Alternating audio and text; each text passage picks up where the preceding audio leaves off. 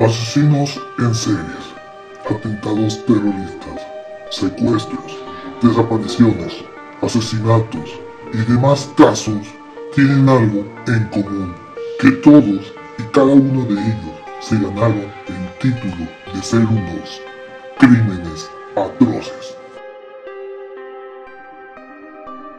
Bienvenidos sean a Crímenes Atroces, el podcast en donde cada semana yo, Santiago Quiroz y Evato, les contaré a todos ustedes los casos de crimen real más atroces, macabros, mediáticos, terroríficos y sanguinarios que han marcado la historia de la humanidad. Bienvenidos sean a otro viernes de, té, de crimen. Así es, el primer viernes de este mes de, mes de julio, por fin. Y bueno, como uno sabe cuándo es julio? Pues cuando empiezan puros memes de, de Julio Iglesias. Pero hoy les traje un caso interesante que espero que les guste. Aquí vamos. En 1997, en la ciudad de Miami Beach, Florida, la ciudad de Miami Beach, Florida, fue testigo de uno de los asesinatos más famosos en la historia de la moda, ya que a plena luz del día y a la, puerta de su casa fue asesinado uno de los diseñadores de moda más conocidos del mundo. Su asesinato sacudió el mundo de la moda y, y, se descubrió a un asesino en serie quien en un acto de cobardía decidió cometer suicidio en lugar de enfrentarse a la justicia.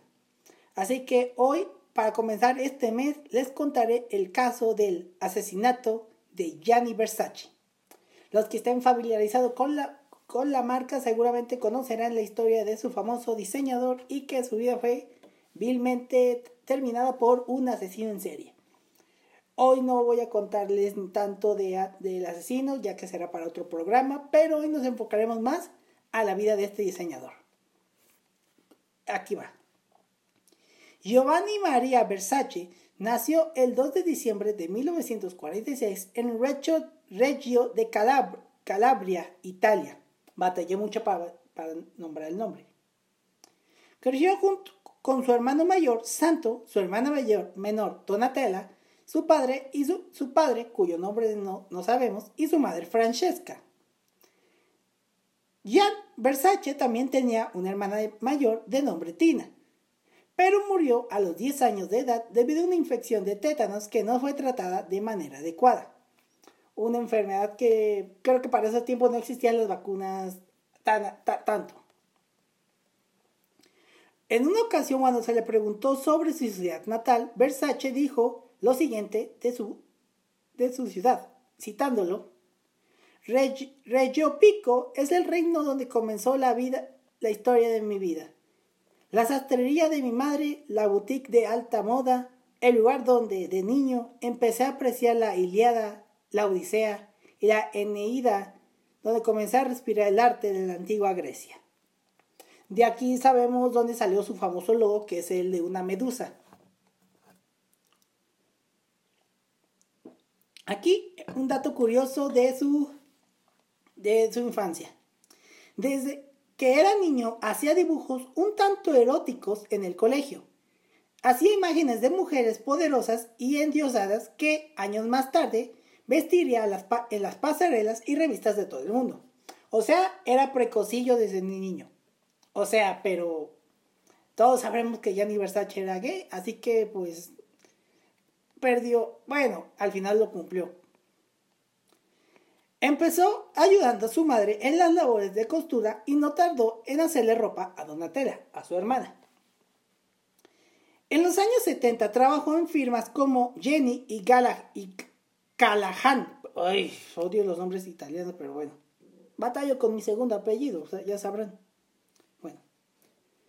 Lo contrataron para diseñar sus colecciones y unos pocos años más tarde, animado por su éxito, presentó su primera firma de colección para mujer en el Museo de, en el Museo de Arte de Palazzo de la Permanente de Milán. Su primera colección para hombres llegó en septiembre de ese mismo año. Después de presentar su colección de hombres, se unió con Jorge Saud, quien más tarde se volvería compañero de Giorgio Armani. Para 1978 inició su carrera en solitario y abrió su primera tienda en Vía de Espiga, en Milán. Allí nació la, la Medusa, que es el logo de Versace. Ya que era fuerte, seductora, tanto como para conquistar la moda, el cine y la música. Él decía, citándolo, quiero crear vestidos de toda, que toda mujer desearía tener, sexys y llamativos. Al final lo logró. La firma Versace alcanzó la celebridad mundial en la década de los 80, en parte gracias a una sagaz asociación con estrellas del mundo del espectáculo, tal como lo hacía Giorgio Armani. Las estrellas de Hollywood y los cantantes de música pop empezaron a elegir esta marca para vestirse en sus fiestas, conciertos y filmes.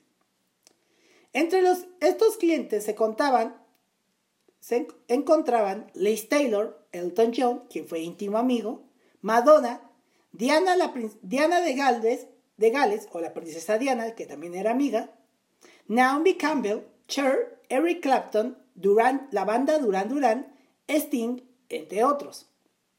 Pero al contrario que Armani, sinónimo de sobriedad y estilización, Gianni Versace impuso una estética exuberante y muy atrevida en coloridos, colorido en materiales casi chillona y kitsch, con tonos fluor y dorados, barroca, hasta vampirizar estéticas del siglo, de siglos pasados.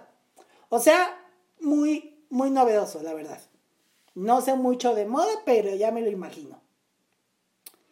Esto fue que en 1980, ampliamente conocido por su homosexualidad, en 1982 conoció al modelo Antonio Diamarco, Diámico, perdón, y la pareja se embarcó en una relación que duró aproximadamente 15 años hasta la muerte de Versace. Durante ese tiempo, Antonio fue diseñador de la línea deportiva Versace. O sea, también tiene una línea deportiva, que eso yo no sabía. En 1989, 89, lanzó su primera colección de alta costura y luego llegó a Versus, una línea joven y más económica que capitaneaba Donatella, su hermana. Gianni Versace era barroco, excéntrico y maximalista. No sé qué es eso. Su lema era más y más. Y disfrutaba inventando vestidos sexys que tapaban poco y destapaban mucho.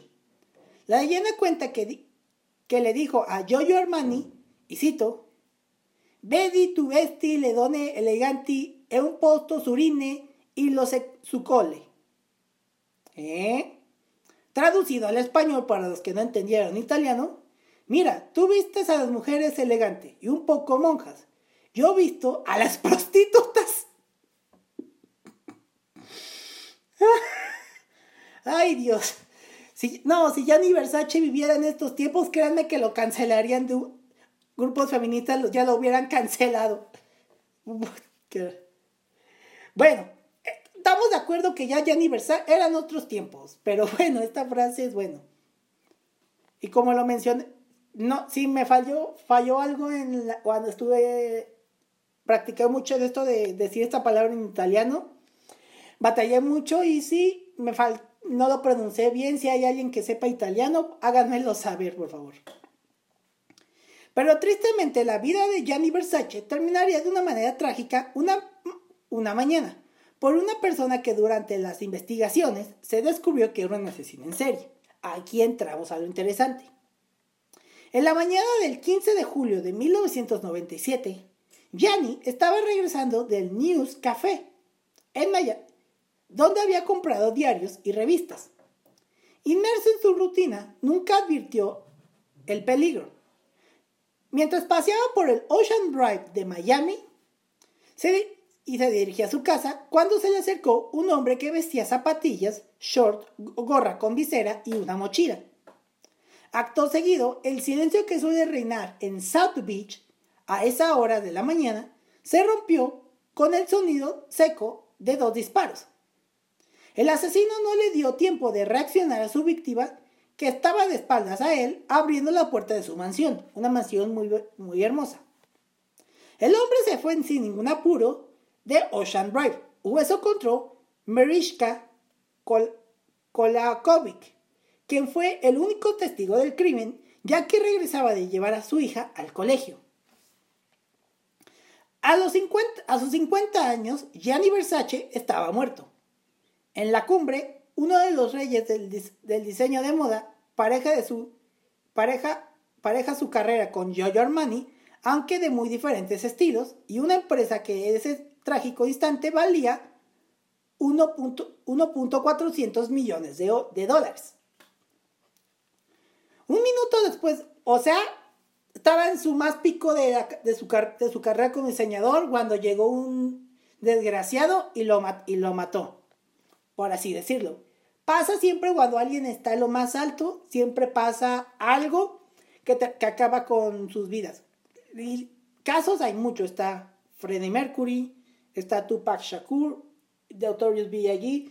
De hecho, en este podcast tocaremos tanto los temas de Tupac y de Biggie, que son casos interesantes.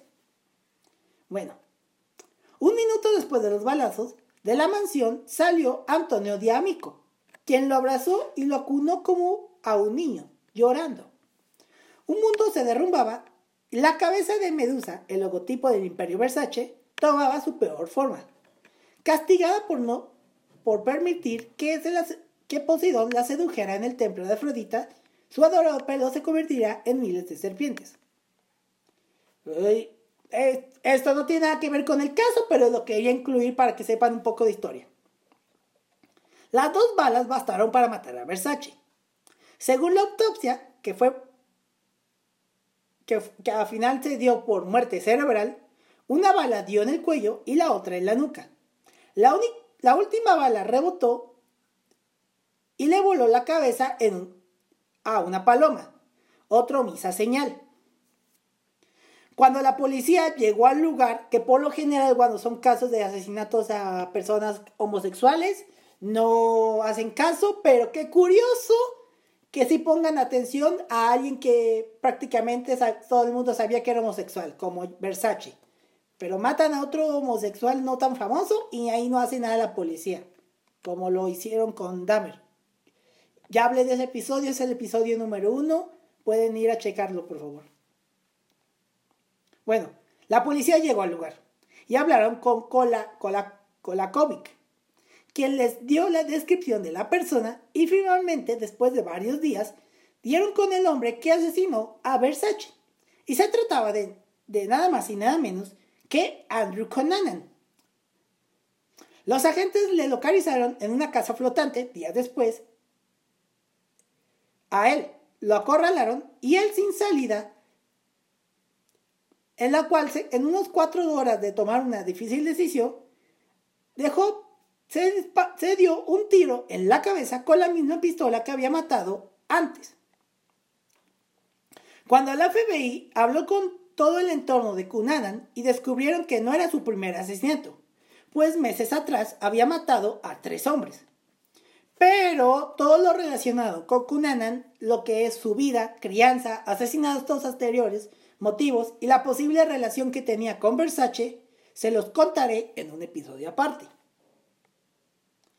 La muerte del diseñador, una estrella de la moda, conmocionó al mundo y su funeral impactó de manera extraordinaria. Todos estaban rotos por el dolor, tanto su familia y su pareja como los amigos, como los amigos, e, entre los que estaban Diana de Gales, Elton John, Sting, Caroline Bessette Kennedy, Valentino, Giorgio Armani, Gianfranco Ferre y Karl Lagerfeld. Junto a ellos, las estrellas de la pasarela. Naomi Campbell, Valeria Massa, Eva Herzigova y Carla Bruni, todas vestidas de negro. Ellas, las diosas del Olimpo que creó el diseñador, se hicieron humanas y hablan un poco del, funeral. Del funeral hay una imagen muy bonita de Elton John, de Diana consolando a Elton John. Y curiosamente, meses después del funeral de Gianni Versace, fue cuando murió la princesa Diana. Y que y Elton John, aparte de perder a su mejor amigo, o sea, Versace, perdería meses después a su amiga Diana que ya hablaré del caso de la princesa Diana, que es un caso también interesante. Los restos de Versace fueron incinerados y su hermana los, llevó a la finca familiar en Milán. Antes de morir asesinado, esto es lo curioso, y me espanté cañón, Versace, Gianni Versace miró a la muerte cara a cara cuando le diagnosticaron un cáncer en el oído. O sea, qué horror. No quisiera ser este, güey. O sea, primero le detectan cáncer de oído, pero... Y al año siguiente pues, va y te, y te matan. O sea que... Digo, sé que está mal que yo diga, pero uno prefiere morir de cáncer que ser asesinado. Digo, no iba a saber estamos de acuerdo que Yanni no, sabía que lo iban a asesinar. O sea, sí sabía que se iba a morir cuando le detectaron el cáncer de oído. No que su vida se iba a acabar por alguien que le disparó. Y en eso hizo, cuando le detectaron el cáncer de oído, hizo su testamento. Versace tenía el 50% de la sociedad, Santo Versace tenía el 30% y Donatella Versace poseía el 20%. Y el diseñador nombró a su sobrina Alegra heredera del 50% de todos sus bienes y dejó a su sobrino Daniel su colección de arte, con obras de Dalí y Picasso. En el pero en el documento no citó a sus hermanos Santos y Donatella. ¡Qué horror! Esto es un succession, pero de la vida real. Bueno, más o menos, no. No sé compararlos, nunca vi su session, perdónenme. Tras la muerte de Versace, de Versace, Donatella tomó las riendas de la casa y durante años batalló por mantenerla a flote y a la vez peleaba por salvar a su hija de la anorexia. O sea, la nieta de, o sea, la sobrina de, de Gianni. La ausencia de Gianni hizo mucho daño a la firma que atravesó momentos muy difíciles, cerrando tiendas, se vendieron algunas mansiones, se dejó de hacer alta costura, pero a pesar de todo, Donatella Versace aguantó y se negó a vender la firma, la firma a un grupo a un grupo fuerte, a un gran grupo fuerte, como lo que pasó con el, el de Gucci, cuando la esposa lo mandó a matar, obviamente no había un heredero en ese momento no había un heredero para la casa Gucci y decidieron tenerlo como algo público. Que si ustedes también quieren que hable un poco del caso del asesinato de, de Gucci, pues pueden decírmelo, yo ahí no tengo problema. En el 2011, la medusa volvió a brillar. Y todo gracias a la colaboración que hizo con HM. Perdón por el, por el gol, pero lo tenía que decir. De hecho, este es el único programa de este podcast que he hecho puro, puro golazo. Mencioné Versace, me, mencioné Armani y mencioné H&M. Ya, si quieren, me, no, me pueden patrocinar o no, pero ya la mención está ahí. Bueno, el éxito de ventas hizo renacer la casa. Las cosas cambiaron y, y entre otras cosas se volvió al calendario de altas costuras de París. En estos años, o sea, hasta la actualidad, Versace es sinónimo de éxito y es una de las firmas más potentes y donde se la sabe capear los temporales echando mano de su agente. Ya sea llamando a Jennifer López, reuniendo a las diosas de su hermano en la pasarela, logro que Cindy Crawford, Naomi Campbell, Claudia Schiffer, Carla Bruni y Elena Christensen desfilarán en el 20 aniversario de la muerte de su hermano o haciendo una colaboración de lujo con la competencia con Fendase, Fendase, o sea, Fendi y Versace. Gianni Versace murió hace 20...